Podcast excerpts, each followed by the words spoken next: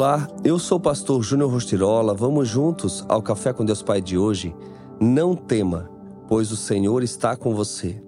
Podemos, pois, dizer com confiança: O Senhor é o meu ajudador, não temerei. O que me podem fazer os homens? Hebreus 13, 6.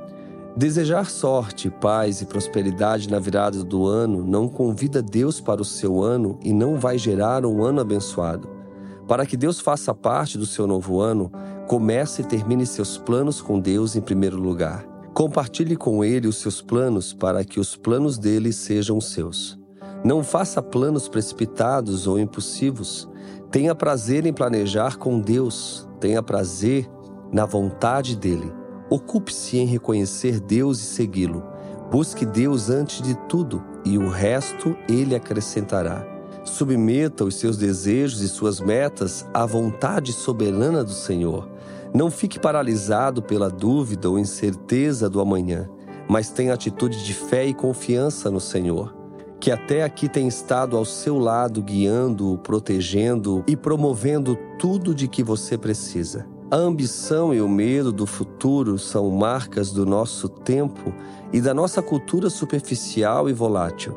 Viver dessa forma é ser contaminado pela cultura fatalista. Não é acaso, não é sorte, não é aleatório, nem de modo algum. Como se o nosso destino fosse escolhido com um lançar de dados.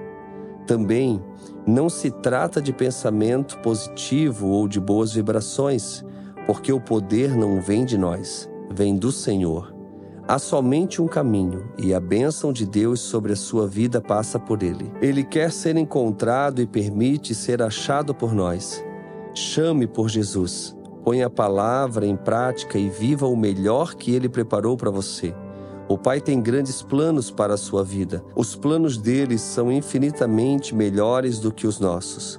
Que a sua meta seja estar cada dia mais próximo de Deus. O novo está chegando. E a frase do dia diz: Não fique paralisado pela dúvida ou incerteza do amanhã. Não tema, pois o Senhor está com você. Fica aqui meu abraço, meu carinho e tenha um excelente dia.